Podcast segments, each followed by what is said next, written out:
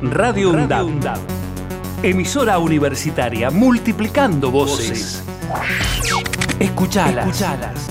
radioundad.edu.ar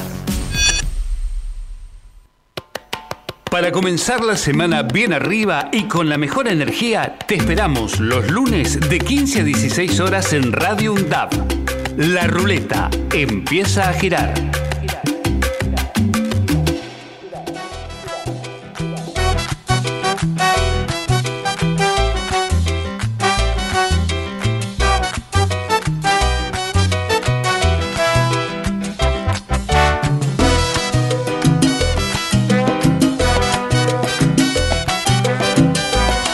Hola, hola, muy buenas tardes a todos y a todas.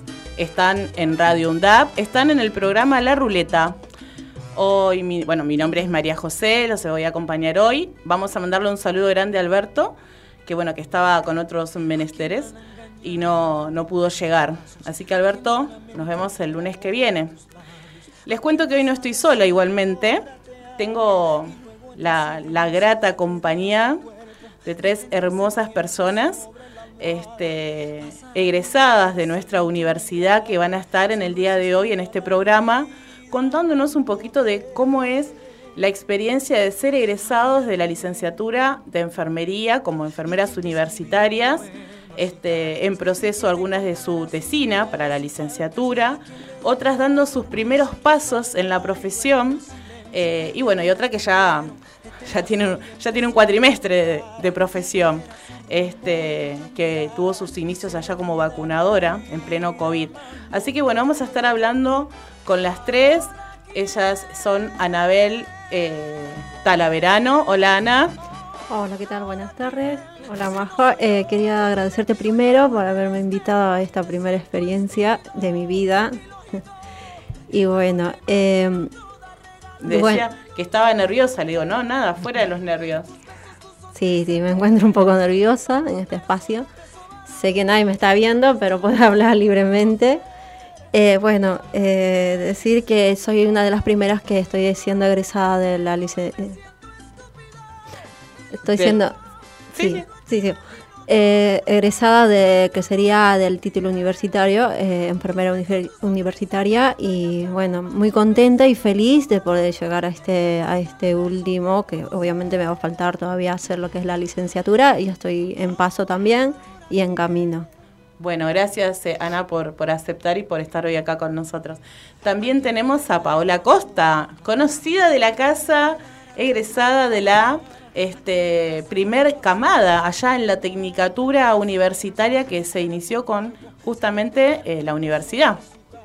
Hola, ¿qué tal? Buenas tardes a todas y a todos. Eh, la verdad que también con mi compañera estoy muy nerviosa. Eh, no, no sé qué decir. La verdad que feliz de seguir estando en este hogar ya para mí, que hace tantos años es la UNDAP, un lugar que me abrió los ojos, me abrió oportunidades y, me dio la posibilidad de otra vida. Vamos a, vamos a charlar entonces, gracias Paola. Y alguien que ya es habitué acá, parte de nuestro proyecto, eh, recordándole que hoy ya es este, uno de nuestros últimos programas, porque ya nos faltarían dos para concluir con el ciclo. Así que bueno, Silvia Corbalán también está este, acá en los estudios y también en esta ocasión, no como, como columnista, sino para compartir esta experiencia. Hola Silvia. Hola, buenas tardes, ¿cómo están todos? Eh, sí, eh, fue, fueron muchos cambios. Eh, ya hace cuatro años que estoy en la UNDAP. pasé por esta radio, por la universidad. El año pasado, en julio, me recibí de profesional de enfermería. Hace, en el 21 estuve como vacunadora hasta hace ocho meses que me convocaron del Hospital Especializado en Oncología de Lanús y eh, estoy eh, haciendo servicio de extraccionista en el área de laboratorio y muchos movimientos, muchos cambios. Estoy a la mitad de lo que es la licenciatura, empezando la tesina y seguimos adelante. Siempre avanzando, que eso es lo importante. Sí, la verdad. Bueno, les doy entonces la bienvenida formal a las tres. Saludamos también a Marcos, que hoy está en la operación técnica. Hola Marcos. Muy bien. Este, bueno, esa es la, la, charla de hoy. Nosotros eh, el encuentro pasado recibimos a, Carlos Herrera, profe que creo que las tres conocen. Este, nos estuvo contando sobre lo que va a ser la gran, eh, la gran jornada de enfermería que se va a desarrollar ahora en mayo. Eh, en conmemoración al Día Internacional de la Enfermería y toda la movida que están haciendo para esa jornada, ¿no? Este, así que bueno, eso también lo vamos a ir compartiendo en las redes para que ustedes se vayan agendando la fecha y el lugar. Vamos entonces a comenzar. Comenzar porque bueno, ella tiene que ir a buscar a sus pequeños al jardín, o sea que tuvo que coordinar trabajo, estudio, familia, como todas las que estamos en esta mesa. ¿eh? Trabajo, estudio y familia. Contanos, Ana, ¿cómo fue que se te ocurrió estudiar enfermería? ¿Qué pensabas? Bueno, bien, sí. Si bien yo soy extranjera, eh, la mayoría que venimos siempre desde un lugar para otro queremos ser algo en la vida, viendo el estilo de vida, las oportunidades. Entonces me llevó a, hacer una carrera y más ser profesional en un futuro, si bien abre, abre muchas puertas. Y siendo profesional también, eh, puedo estar con otras personas que son extranjeras, porque me veía diciendo, que si yo voy a trabajar en un ambiente que, que son de acá y, no hay muchos extranjeros, entonces hay un poquito como los estereotipos, entonces no quería tener un ambiente algo así. Entonces dije, bueno, voy a hacer carrera en enfermería. Y fue eso que los pasos fui viendo y con los pasos me fui abriendo eh, puertas. Como dijo mi compañera, también fui parte de vacunación COVID, fui vacunadora y ahí también se fueron abriendo oportunidades gracias a eso y hoy en día también estoy trabajando. Estuve trabajando en el área de, enfermería en su principio porque todavía no tenía el título. Y luego, como no podía presentar lo que es el comprobante del título, eh, me cambiaron de servicio y pasé al servicio de limpieza. Y bueno, hasta hoy, eh, actualmente estoy en esa área, pero ya teniendo el comprobante que ya lo estoy haciendo, ya me pasan al área de enfermería. Si bien estuve aprendiendo muchísimas cosas, tenía el apunte, cada consejo de cada compañera, lo suerte que también fueron compañeras que habían iniciado en julio, eh, enfermería, ¿no? Sus primeros pasos, sus primeras experiencias me lo decían y voy aprendiendo mediante eso, si bien teoría tuve, pero prácticas no.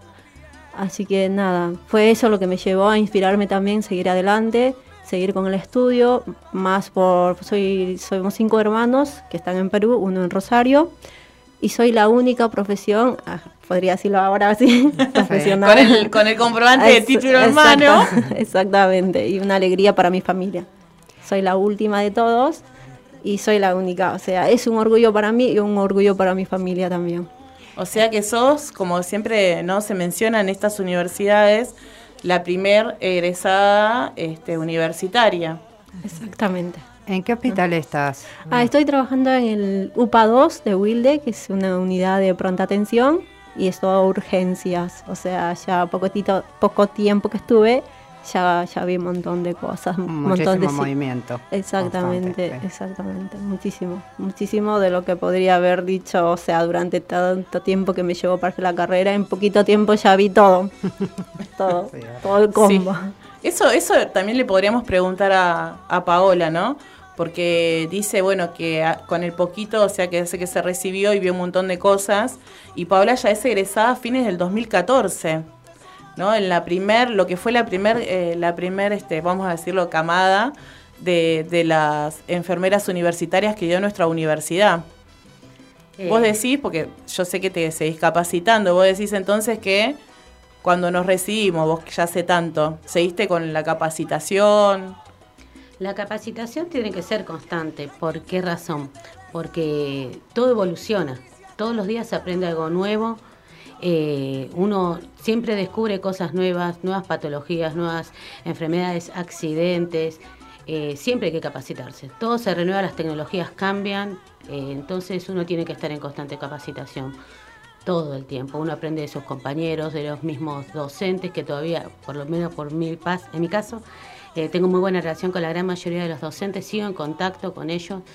Entonces uno tiene que estar constantemente capacitándose. Aparte de eso, los buenos compañeros de trabajo que, que te abren empíricamente también aprendieron cosas que te van transmitiendo, que no todos aprenden los libros. En esta profesión no todo está en los libros. Eso es lo que aprendí también. Qué importancia, ¿no? La de las prácticas. Importantísimo. Eh, aprender cosas de, yo creo que en el campo es lo mejor que hay. Lo mejor que hay y no hay que perderse una clase del campo de, de prácticas profesionalizantes porque la verdad es, es una aventura. Gracias, Paola. Y siguiendo con Ana, Ana, hablábamos ¿no? de, cómo, cómo decidiste hacer esta carrera. Y si hoy mirás para atrás, de esa Ana que comenzó hace, hace años ahí en la universidad, sus primeros pasos, ahora, o sea, ahora me, me cae la ficha de que no conocías la universidad. O sea que pisaste esta. Sí, sí, sí, sí, sí. Si bien, obviamente... Eh, ¿Qué le dirías a esa Ana de, ese tiempo? Que, bueno, a esta Ana le costó llegar a, este, a esta instancia, porque fueron cosas donde capaz uno como estudiante también dice no voy a poder, eh, que, que, esto no sé si me sirve o no, o sea, no sé si estoy haciendo bien, seguramente son cuestiones que uno se plantea, pero eh, siguiendo esas... Ha habido obstáculos o sea, de mi vida y seguí hacia adelante con esos obstáculos por más allá que, había, porque decía, no, yo tengo que seguir. O sea, claro que había un momento donde decía yo lo voy a dejar porque no entiendo tal tema o no voy a lograr, porque en el camino también obviamente empecé sola, tenía mi pareja, mi compañero en ese momento, pero después vino eh, un integrante más en la familia y al no tener eh, apoyo familias, de encontrarme sola en un país eh, extranjero para mí, fue un poco difícil. Entonces empecé surgiendo de poquitas materias, después de, de, a cuatro materias, pero fui avanzando, nunca fui dejando y hoy en día digo cómo fue ese paso de antes y hoy ya me encuentro trabajando, que me cambió totalmente la vida. Y bueno, seguiré eh, haciendo la licenciatura porque en un futuro también quiero ser, eh, eh, especializarme en algo, pero voy ya viendo con, el tiempo del trabajo que me, va, que me va a gustar el área también, entonces me gustaría especializarme en algo. Capaz, así que se puede todo, se puede, es con hijo, sin hijo, el esfuerzo y la voluntad es lo único que, te, que, único que puede llevarle para uno y lograr ese objetivo. La constancia, siempre hablamos de eso, de la constancia, ¿no? Aunque sea de una, pero siempre avanzar, no importa, pero siempre avanzar. Siempre. Ana. mira que yo teniendo hijos y no teniendo que contar con un familiar que me mira a los chicos, eh, siempre en las clases también me preguntan, ¿no? Eh, ¿Cómo fue? Cómo, ¿Cómo surgiste a estudiar? ¿Cómo estudiás? Si no tenés a nadie. Bueno, tenía un orden con los chicos. Dormían 10 de la noche, les hacía dormir y yo me ponía a estudiar, sea hasta las 2 de la mañana o me, quedaba, seguían estudiando hasta la amanecida, o sea, me quedaba días sin dormir. O, me dormía temprano, me levantaba a 4 de la mañana y seguía hasta que se despierten los chicos.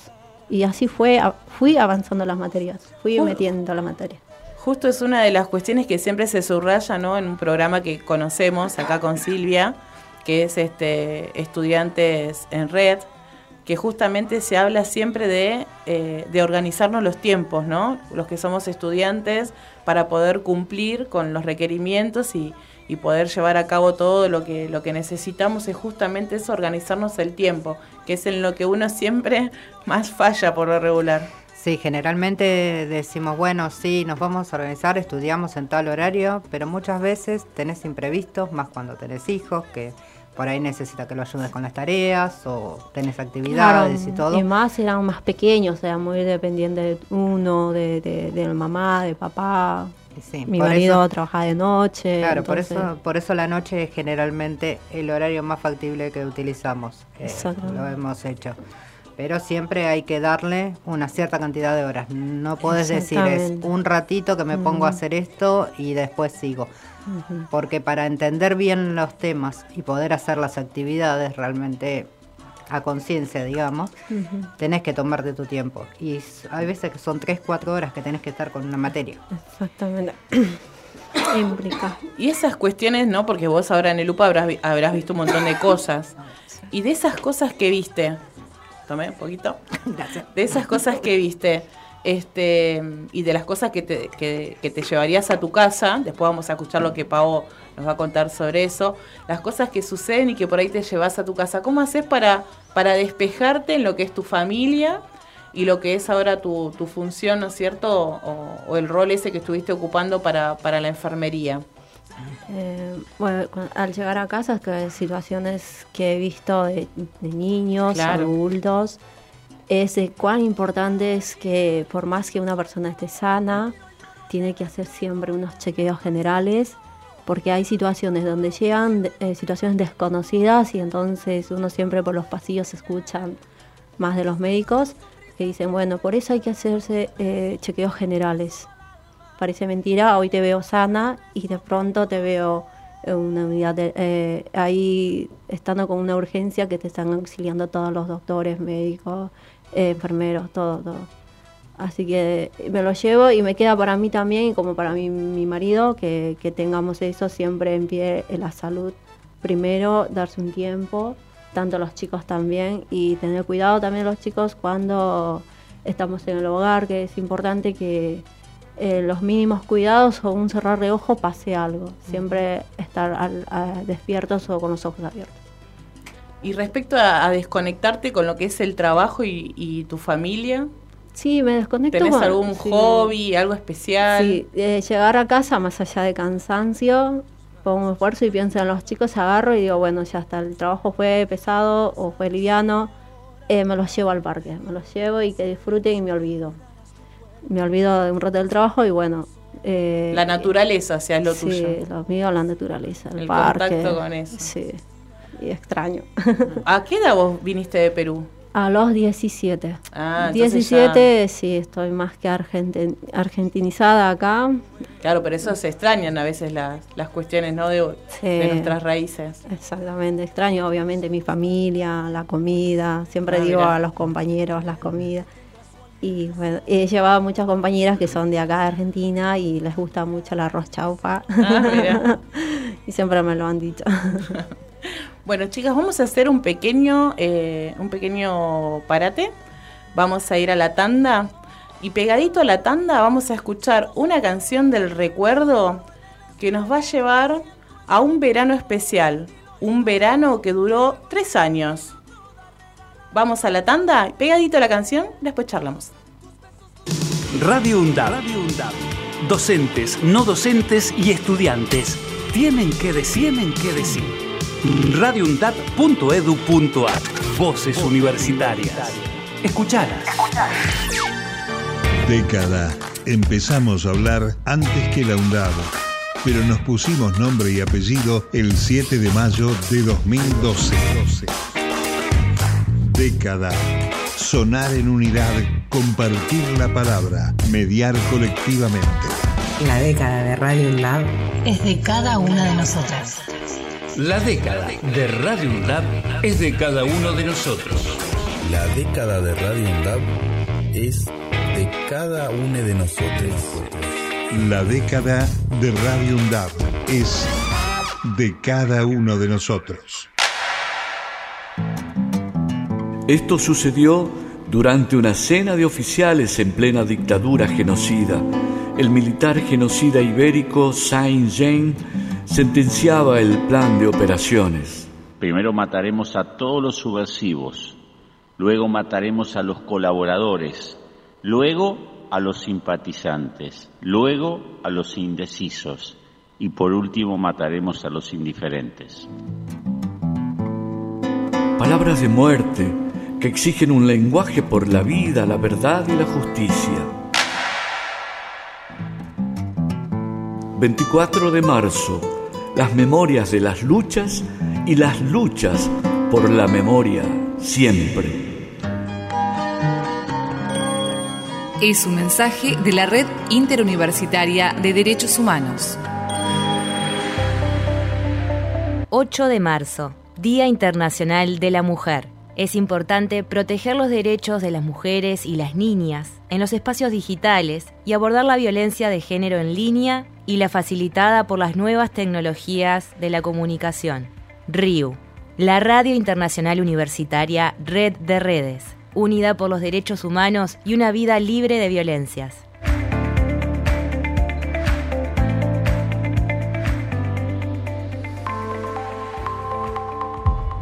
Yo olvido dictaduras. Tú olvidas la represión.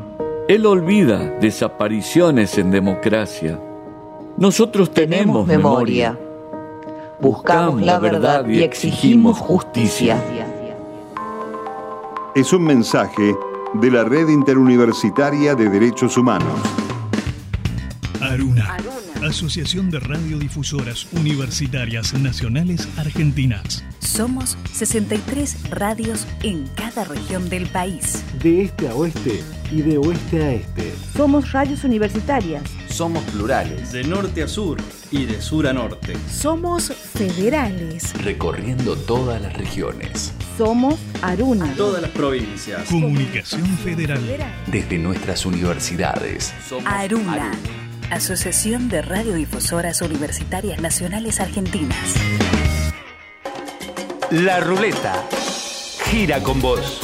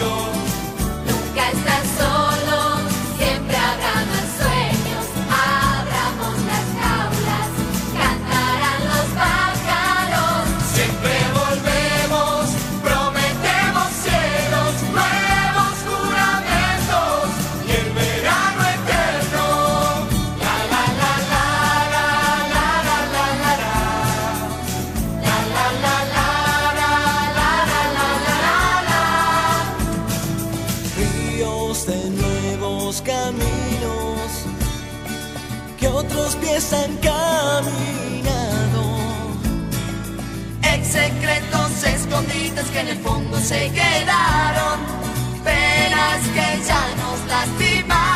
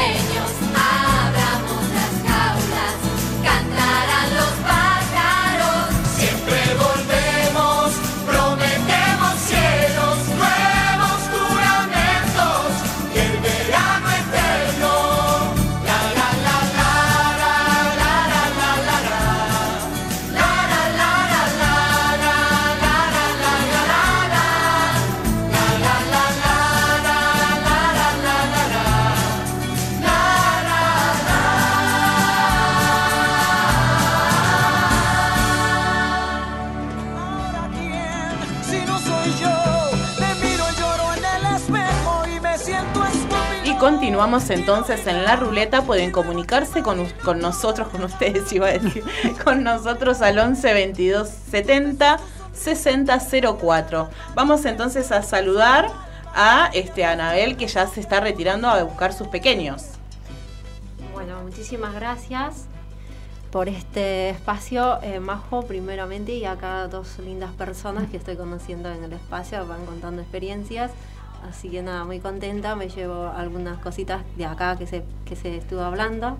Y bueno, gracias Majo, cualquier cosa ya sabes, tenés mi número y te vamos a extrañar. Pará, aquí, a ver si sale selfie, ahí va. Ahí está.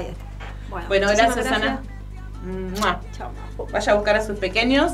Continuamos nosotros con Paola y este con Silvia. Ponemos un poquitín la cortina.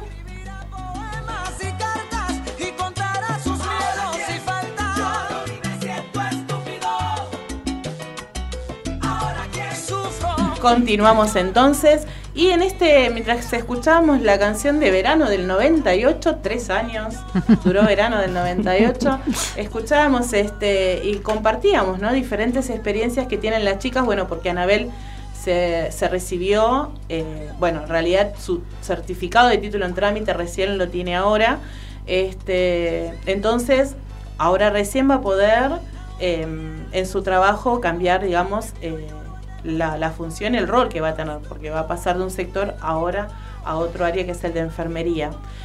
Sin embargo, nos queda acá Silvia y, Paola. Tenemos a Silvia, que Silvia ya hace un cuatrimestre que está, que está trabajando en el hospital, dos cuatrimestres, este, pero justamente ella ya se recibió de enfermera universitaria, pero además hizo un curso de extraccionista y ella, su rol en el hospital es de extraccionista.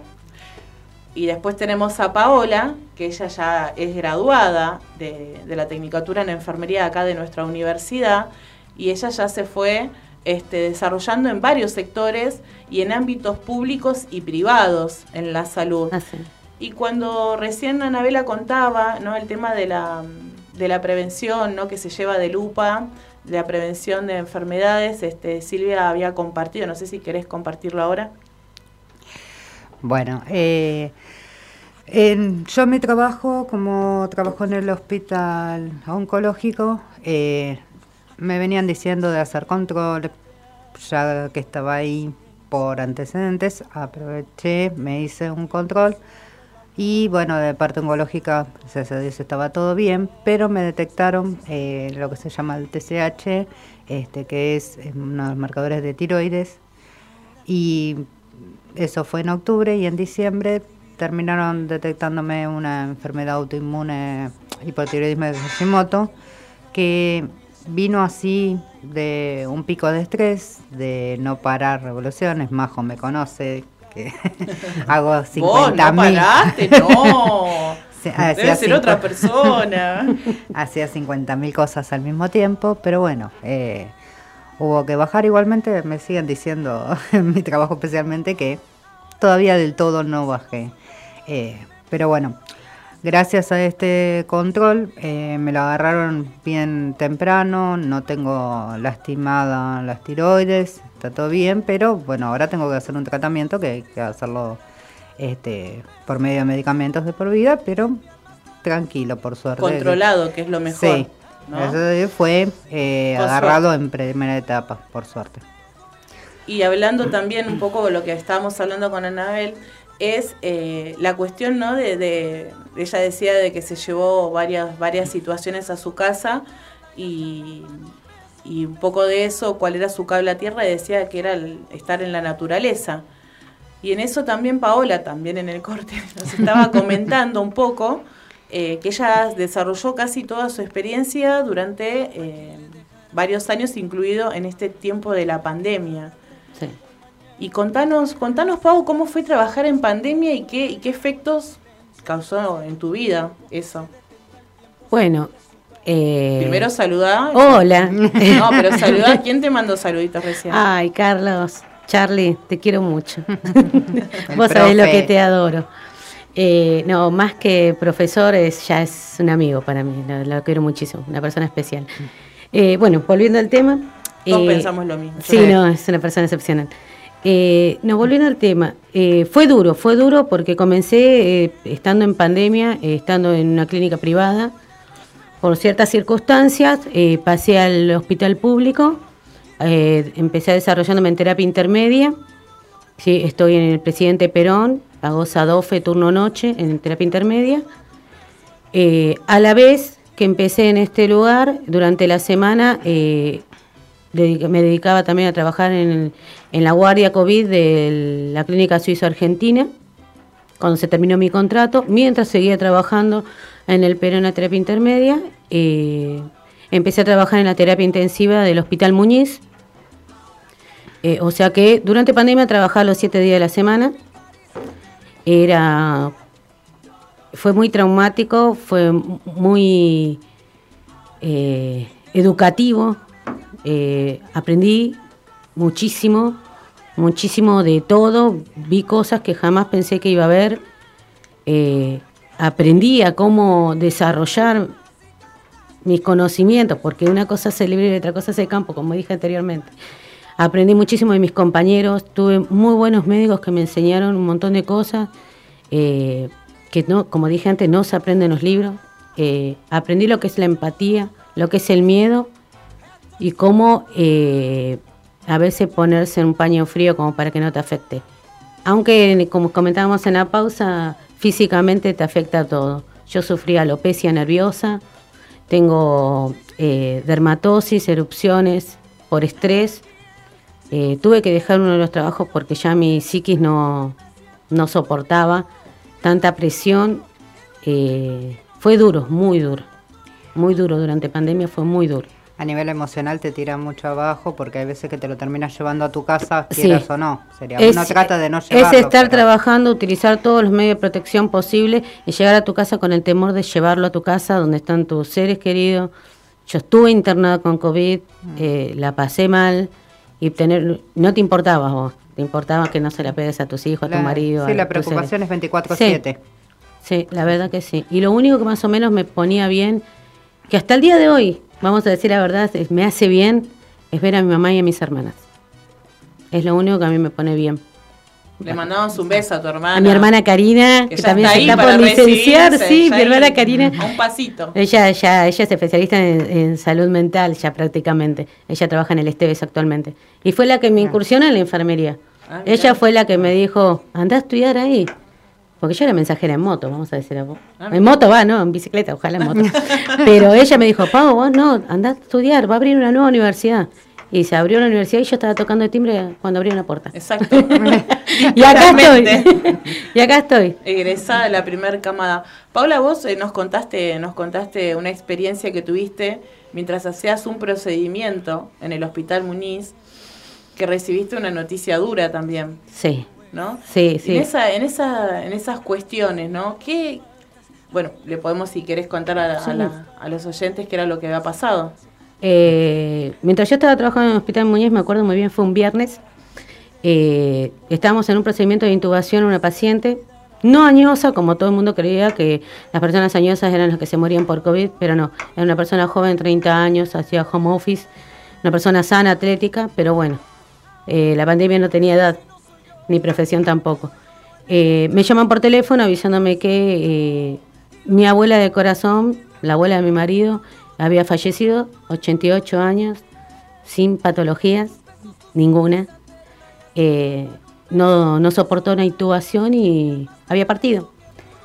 Y fue desgarrador en todo sentido porque fue un momento feo porque no sabes para qué lado correr. Te olvidas toda tu profesión, te olvidas tu conocimiento, te olvidas todo. Vos querés salir corriendo y en dos segundos llegar a donde está. Y fue, fue muy feo, fue fuerte, porque ahí ya no tuve barreras. Claro. Ahí caí con todo. Y Pau, en eso, en, esos momentos, igual que, igual que vos, Silvia, porque vos también trabajás justamente en un hospital donde, donde, bueno, hoy podés ver a una persona bien y mañana no. Y en esos momentos, ¿qué es lo que a ustedes le hace el cable a tierra? ¿En qué es lo que ustedes se apasionan como para poder desconectarse un poco, serenarse? Este, porque bueno, no creo que se pueda separar, ¿no? En este caso, los sentimientos este, de, de, la profesión con los sentimientos que uno los tiene uno y va, a su casa con eso. Es difícil. Yo en mi caso, eh, al estar en la parte de extracción, veo a los pacientes todos los días. Primero pasan por mí antes de pasar por el médico. Eh, y he visto evolucionar y festejar cuando viene una paciente y me dice, hoy si, si me dan bien estos estudios, la, la doctora me va a decir si está todo bien, entro en remisión, eh, hasta ver a una persona deteriorarse y que sé que en algún momento o puede venir a internación o que ya no la podemos ver más.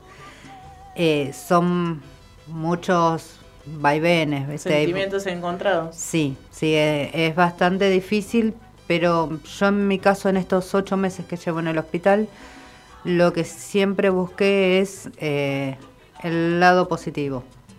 Si está sufriendo mucho, es preferible que le llegue la hora de poder descansar, porque hay veces que empiezan con dolores de huesos y se le complican porque le da una metástasis. Son, por ahí vienen bien para arriba todo y de golpe le agarra una metástasis que los tira. Eh, pero siempre busco los espacios buenos eh, y también de que, bueno, a mí me tienen como la vampiresa, la payasa del hospital porque voy, empiezo a molestarlos, me voy a quimio a saltarle y hola chicas, ¿cómo andan? Y vengo acá y salto. Ayer eh, hago, le digo, bueno, ¿quién quiere que los pinche? Hago promoción de 3x2 tubitos, ese tipo de cosas. Esos chistes que obviamente no son cosas reales, pero sí que la gente se mata de risa. Entonces lo ven como, viste, el ánimo por ahí viene medio bajoneado y se empiezan a reír por veces. O con mi compañera, una de las técnicas que a veces me ayuda a la mañana, ella empezamos todas las mañanas peleando. Nosotras si no peleamos no, está, no arrancamos bien el día. Sería, Debe estar eh, escuchando ahora. ¿eh? Sí, seguramente saludos. Eri debe estar escuchando. Este, pero peleamos eh, de buena manera que los pacientes mismos se matan de risa porque le estamos sacando sangre. ¿Ves que me haces tirar esto? ¿Ves que me haces escribir mal? Y así, ¿no? Es La una gente linda se va distracción. pasando. Claro, Es una linda distracción. Y Pero porque hay veces que vienen muy tensos Claro. y cuesta mucho sacarles. Hay algunos que desgraciadamente de tantas quimios, rayos, las venitas se van haciendo más, cada vez más finitas y cuesta mucho sacarles. Entonces con esas distracciones por lo menos la gente se ríe, no, no piensa tanto y, y relaja. Entonces le podemos sacar un poco mejor. Mirá que la, buscarle la vuelta, ¿no? Y sí, pero sabes que la pregunta fue, y justamente esto me pasaba también con, con Carlos el otro día, ¿no? Porque nosotros, o sea, yo, que yo no soy enfermera, eh, les pregunto a ustedes, ¿no? ¿Qué es lo que hacen como para, para distraerse? Y todo recae en el cuidado, en el cuidado a otro. ¿no? Eso también es, es como que la enfermería tiene eso muy marcado, porque siempre está el cuidado del otro y no el cuidado de ustedes como agentes de salud. ¿no? Es En que casa de herrero, cuchillo es- de palo. Me sacaste Tal la frase cual. de la boca. sí. A tú la iban a Sí, decir. sí. eh, ¿Qué es lo que hacen ustedes para sentirse bien ustedes y para, para despegarse un poco de toda esa situación, ¿no? Que traen a cuestas. Muchas veces salir, eh, la, la semana pasada, por ejemplo. ¿Con Caro? No, no, no es. Estoy no, acá eso- haciéndole, estoy no. acá haciéndole eh, mímica, pero bueno, no, eso no lo vamos a decir. Este, no, no, eso lo hice el viernes pasado, pero con unas madres del colegio. Fuimos a un cumpleaños en una quinta y ahí este, aprovechamos nosotros mientras los chicos estaban en la pileta. Estuvieron brindando para claro, de alguna obviamente. manera. Claro. Está bien. Este, no vamos a hacer marcas, pero sí, estuvimos brindando. Este, eh, no, las salidas, eh, semanas anteriores, lo que hacíamos por ahí, una madre que me decía, bueno, vamos a la plaza y nos hemos quedado de las 7 de la tarde hasta las 12 de la noche, los chicos jugando a la pelota, nosotros o tomando tereré. Sí, eh, salir, hacer cualquier cosa eh, que no tenga que ver con el estudio, con el trabajo, distenderse, de No estar encerrado. distraerse, distraerse más que nada, porque uno dice descanso en casa, pero no descansas. No. No. Siempre hay algo, eh, o en que te acostés, te, te duele el cuerpo, estás- lo vas dando vuelta por la casa, por ahí estás solo y decís, bueno, aprovecho el día para mí. Si te quedas dentro de tu casa no haces nada porque empezás a maquinar, a maquinar, a maquinar y no te sirve de nada. No es un cual. descanso real el quedarse cual. en la casa. Lástima que no sea la casa de Gran Hermano, que no tenés que hacer nada. Hasta ahí también me molestaría. Pavo, ¿vos qué haces para, para des- eh, de- desconectarte de alguna manera? Si se podría decir eso. Te vas a reír, pero a mí lo que me desconecta es coser a máquina. Ah, mira. Está bien. Me compré una maquinita y tonterías, no importa, pero mi cabeza se despeja. El ruidito. El Tiqui, ruidito tiqui, tiqui, Sí, sí, te despeja. no te permite pensar. Te Bueno, si despeja, alguien quiere te que se- relaja.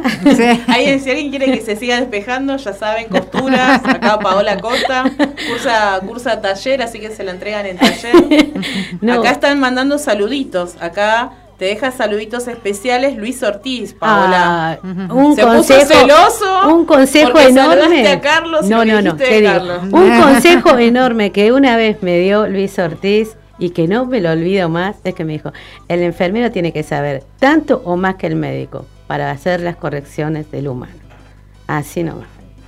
Y es tal cual, hasta el día de hoy, porque el médico es un humano y también se equivoca. Y ahí tenemos que estar nosotros para tener el ojo clínico. Mirá Pero que vos. aparte Y hasta el día de hoy- pasamos más horas con el paciente Así que el cual. médico. Hasta el día de hoy lo aplico. Y la verdad, un profesor, aparte que ya tenemos una historia con él, porque él me ayudó muchísimo con mi nena cuando terminé en terapia intensiva del pedria, de, en el Garraham Ah. por una neumonía micoplasmática. Si no fuera por él, mi hija no estaría hoy acá conmigo. La ¿Sabes verdad que que- en la segunda tenemos otra persona también agradecida con el que es nuestro columnista, con Juan D'Amato también, que tuvo la internación en el Perón y estuvo él ahí. Estuvo también. con mi hija, él, la verdad que si no hubiera sido por él, mi hija de una... eh, ahí se me fue. Una hepatitis farmacológica. Mi, mi nena tiene esquizofrenia y una de las medicaciones hizo un efecto adverso y casi me la lleva. Y si no hubiera sido por él, tampoco la estaría contando, por Juan D'Amato, Claro, sí. los dos, los dos La verdad que muy agradecida. La verdad que muy buenas personas he conocido en la UNDAP. Me cambió la Qué vida. trabajar docente que tenemos en la La verdad que universidad. sí. Pero La más allá que- de docentes, Pone aplauso, buenos pone seres aplauso, humanos. Marcos. Pone aplauso, pone aplauso para los docentes. Que la Porque verdad por- que hay muchos docentes, pero Sí. buenas personas son muy pocas. Es así. Y lo hacen desinteresadamente y eso lo- habla bien del corazón de cada uno, creo yo. Qué lindas palabras. Esto se lo vamos a hacer escuchar a los profes. Vale, vale. que- Ahí tenemos los aplausos. ¿Qué pasó? Tarde, pero seguro. Tenía los aplausos ahí. Y vos contabas, este, Silvia, también, eh, bueno, vos comenzaste ahí como vacunadora, ¿no? Eh, yo empecé por medio de la UNDAP, justamente, eh, conseguí para poder inscribirme eh, como vacunadora, porque era estudiante avanzada de, de la licenciatura en enfermería. Empecé en, eh, en febrero de, de- enero, febrero del 21. eh, primero en el UPA 3, después nos pasaron a la Junta Vecinal de Villa Diamante, ahí en Lanús. Eh, en mayo del año pasado, no, en abril del año pasado me fui al Congreso de Salud, el COSAPRO. Volví y a la semana siguiente estuve. En el eh, no, en, en la, me pasaron al Club C de Lanús por un mes. Cerró ahí, porque era para cerrar. Y, y el 25 de junio ya me llamaron para. Yo el 3 de junio dejé eh, la vacunación y el 25 de junio me llamaron del hospital oncológico. Tengo las entrevistas y todo. eh, quedé el 14 de julio, empecé como extraccionista. Y la verdad que tengo un grupo de gente seria, desde la seguridad, lo que es la entrada, mamografía, mi jefa, este, en el servicio de laboratorio de mis compañeros, son todas gentes que te ayudan un montón, son todos compañeros y sería, yo soy muy pegadiza con todos. Sería, hasta pacientes míos tienen mi número de teléfono, cosa que muchas veces no se debería hacer, pero... Ahí está, este, que lo A veces uno No, crea no, no. ese vínculo y no lo puede evitar. Claro, no, lo que Pasa. es que eh, yo empecé a ayudar a mi jefa con un proyecto que tenía ella y necesitaba de paciente pasarle el número y hay veces que me mandaba mensaje y bueno, quedó el mensaje, básicamente un montón En de época de pandemia se usó mucho eso. Claro. Sí. El enfermero como está. vínculo con la familia por videollamada, cuando no se podía y no estaba permitido el ingreso de familiares. Claro. Gracias a Dios, eh, a mí me tocaron buenos buenos pacientes que después no me estaban llamando cada por tres, pero está bueno eso, crea- crear ese vínculo es muy bueno. Te hace bien a vos también. Sí, sí, no, bien. porque muchas veces me escriben este, para preguntarme, mira, estoy así, no me siento bien, eh, tenía que ir al turno, qué sé yo, mañana, para el día siguiente, y bueno, listo, no te hagas problema, pasamos para el otro día. O venir y decir y mandarme un mensaje contando eh, cómo van evolucionando, cómo les salieron los estudios que me habían contado la vez anterior y así. Es Qué una bien. conexión más. Sabes que hablando de esto que vos decís, ¿no? Lo que, lo que es el trabajo en equipo, ¿no? Como el equipo de salud que recién mencionaste, tus compañeros, tus jefes. Y justamente Paola nos contaba, también en el corte, o sea, como que charlamos mucho en el corte, nos contaba sobre su experiencia este, de recibir a estos enfermeros egresados, ahora ella trabaja en el Hospital Perón, eh, a los enfermeros egresados que claro, tuvieron este, su formación en época de pandemia y por distintas circunstancias que todos conocemos, este, no pudieron realizar muchas de las prácticas. Entonces, ¿qué pasaba, Paola, con esos, con esos eh, ingresantes nuevos? Eh, se realizaba la labor misma que de una práctica en un hospital, ¿no? Cuando vas al hospital a hacer tus prácticas, tenés la suerte, porque no siempre es así, de encontrarte con enfermeros eh, co- que, con predisposición para enseñarte el campo. Estas personas que se graduaron en pandemia no tuvieron esa oportunidad y fueron al campo y por pandemia y mucha suerte también pudieron ingresar al área laboral, ¿no? Pero no teniendo esa experiencia. En mi caso, voy a hablar de mi compa Andrea, que es una genia, tiene así, mira, este es el ruidito ganas de aprender. Ella es enfermera geriátrica, o sea, nunca tuvo una experiencia clínica. eh, es más, creo que está escuchando. nunca tuvo esa experiencia clínica, entonces no estaba acostumbrada a ciertos labores de enfermera. ¿no? Es- hay procedimientos que no- las tenía de libro, pero no las tiene de campo. Y la verdad que muchas ganas, mucha predisposición de aprender y en mi caso particular, eh, poder transmitir lo que yo sabía, tanto de farmacología como de procedimientos. No soy Virginia Henderson, no soy eh, Florence Nightingale, pero Pensé está que bueno. la lámpara, claro. Cu- Cuando se corta la luz en el perón, te- prácticamente. La pero- vemos por el pasillo con la lámpara, Paola. no, pero poder transmitirle ese conocimiento a tus compañeros está bueno. Y está bueno cuando vos ves que, que ya ni te preguntan, que lo hacen. ¿Y qué, qué te nació? Porque vos me comentaste que por esa experiencia te nació ganas de que... Tengo ganas de, de, de ser docentes de prácticas, muchas ganas. Y contá, contá lo que me contaste. Ay, no sé, te conté tantas cosas. No, no las No. obligo, o sea, les recuerdo. No, no te conté tantas No, que cosas. me contaste que ahora estás a un paso también de, de licenciarte porque estás en el proyecto de Tesina. Eh, este, ¿Y qué si ibas a hacer todo cuando sale bien, terminabas? Si todo, salir bien. porque todo. estoy segura que este año, ya lo tengo decretado, me voy a licenciar, directamente me voy a meter a la docencia. Va a ser el profesorado. Voy a dice, hacer ¿eh? el profesorado y bueno. váyase a ver si Dios quiere, termino trabajando en un DAF. Uno nunca sabe. Uno nunca sabe. Y si no es así, bueno, ya nos encontraremos en algún lado, no pasa nada. Vamos a hacer entonces eh, un pequeño corte. Les voy a enseñar acá a las chicas el challenge de esta canción que está súper de moda. Y vamos a ver si Marcos nos ayuda. Vamos a escuchar Mercho. Vamos, Marcos. Me mata como le queda el oversize. Combina muy bien con sus Nike Off-White. Cuando sale a bailar se desata. Se le ve en sus ojos de gata y yo. Con ganas de darte. No puedo dejar de mirarte. Ponte a mover cuanto antes. Escuchando Fercho. Hoy quiero dormir, pero acostado en tu pecho. Aunque tal vez estás conmigo por despecho. Cuando te des cuenta, ya lo habremos hecho. En el marcho, escuchando Fercho. Hoy quiero dormir, pero acostado en tu pecho. Aunque tal vez estás conmigo por despecho. Cuando te des cuenta, ya lo habremos hecho. Súbete que te llevo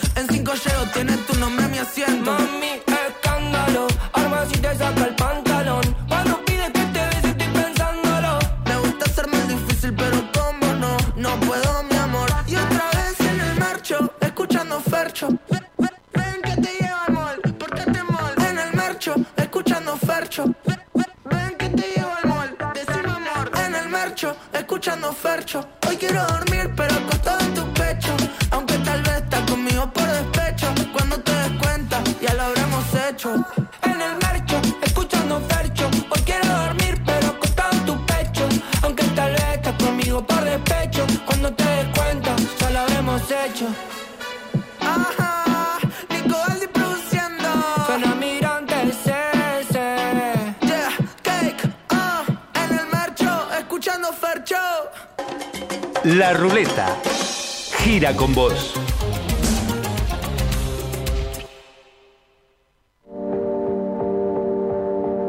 Radio UNDAB, aire universitario que inspira. Voces críticas para construir futuro. Década. Empezamos a hablar antes que la UNDAB, pero nos pusimos nombre y apellido el 7 de mayo de 2012. Década. Sonar en unidad, compartir la palabra, mediar colectivamente. La década de Radio Lab es de cada una de nosotras. La década de Radio UNDAB es de cada uno de nosotros. La década de Radio UNDAB es de cada uno de nosotros. La década de Radio UNDAB es de cada uno de nosotros.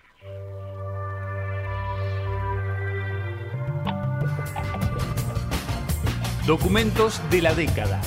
Documentos de la década. Perfiles por Radio UNDAB.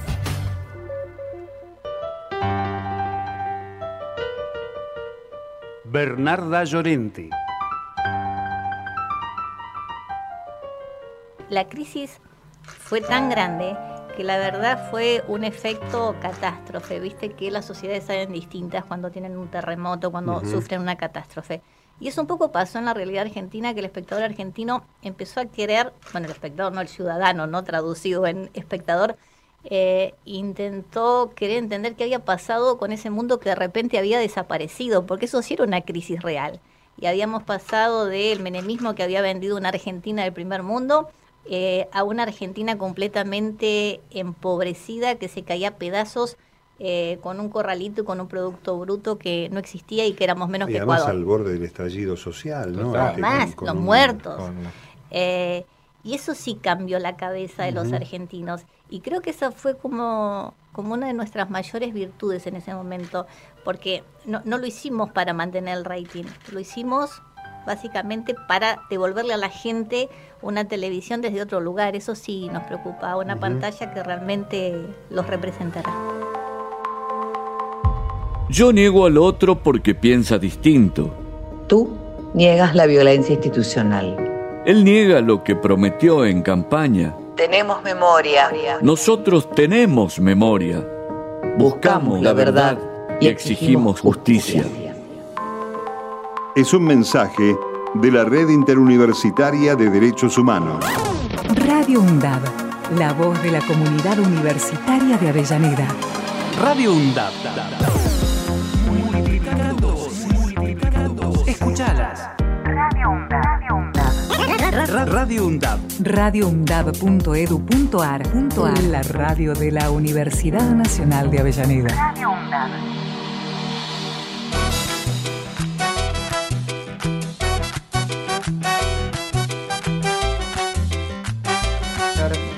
Bueno, continuamos en la ruleta, ya nos quedan unos minutitos nomás. Vamos este, a agradecer a, la- a las dos compañeras, bueno, y a Anabel que ya se retiró, eh, a Silvia. Silvia, no sé si querés saludar a alguien. Bueno, a mis compañeros de trabajo, este, a mi hijo, Joaco, porque si no después se me va a ofender. este, bueno, y a mis amigos, familias que siempre están bancando, eh, especialmente mis malabares de horarios, que por ahí queremos arreglar una cosa y siempre eh, tenemos que ir rearmándonos, pero seguimos todos, por suerte seguimos todos para adelante y buscando siempre los puntos de encuentro. El bastión es, el bastión Sí. que nos sostiene. Sí. Pau, Y bueno, hoy ya tengo tanta gente que agradecer. tengo que hacer un papiro, mira. Eh, primero y principal, tengo que agradecer, eh, ante todo, el apoyo de mi marido, que todos estos años que estoy con él me bancó Cuando no laburaba me pagó fotocopias, el viaje, el colectivo, la paciencia, cuidarme los pibes, bancarme cuando yo tenía que hacer reposo absoluto y venir a cursar embarazadísima para poder graduarme. Eh, no, la verdad mi marido es la persona que tengo que agradecer. Después, a todos. Todos no, no puedo nombrar porque son muchos. Pero si tengo que decir docentes, ya te empiezo con Alba Monte, Grisela Menezes, Luis Ortiz, Fabia Paz, Charlie, mira, Marisol Bernau, me acuerdo de Marisol Bernau allá lejos y hace tiempo, yo qué sé, Martín y Corena, Bacaluso, eh, no sé qué más, Silvia Fernández, Todos los que, los que sembraron Todos. huellas. esos dejaron mucho en mí, la Dijiste algo, sí. muy, dijiste algo muy lindo en el corte, ¿no? Esto de lo que es la universidad. Altusar. que ahora es la dire. Ahora es dire, Altusar. Este, le mandamos un beso que ahí también nos, nos mandó un audio, pero no podemos escuchar el audio, Mari. Portate bien. Escribinos. Este, decías algo muy lindo, ¿no? Que, que la universidad nos cambia, nos Sí. cambia la forma de, de ver a los otros y, y nos cambia también para bien. Comentaste eso. Y habías dicho algo gracioso, digo, ¿lo podemos decir en el aire? Dijiste que sí. Sí, te lo cuento. Cuando empezamos la universidad, que se decía enfermería en la sede de acá de España, era tanto el calor que hacía en febrero, yo venía a cursar en Ojota. Es así. Hacía mucho calor con las chapas.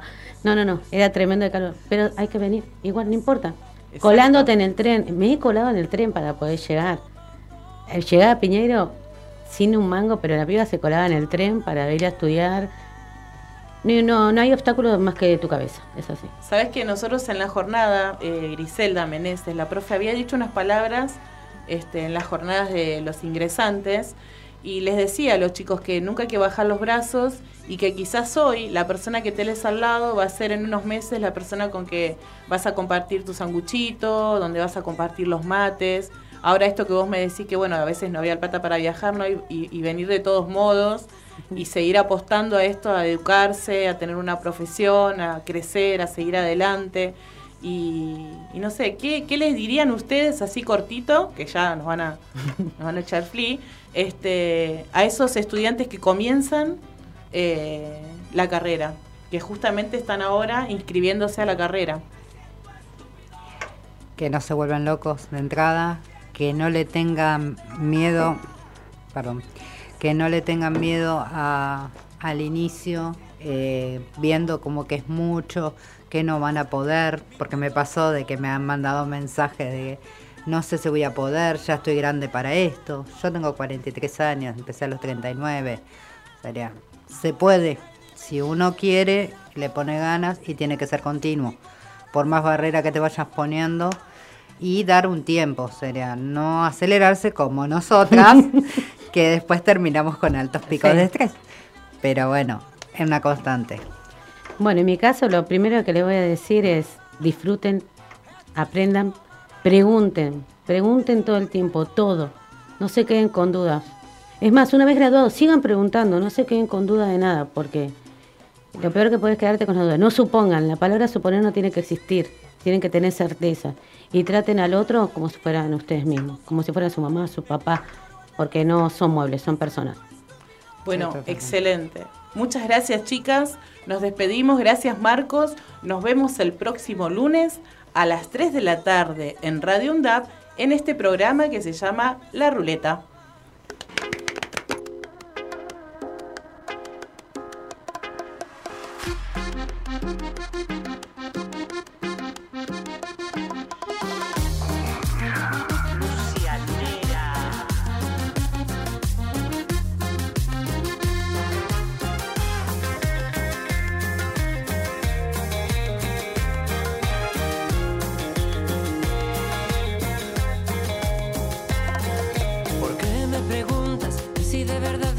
Quiero?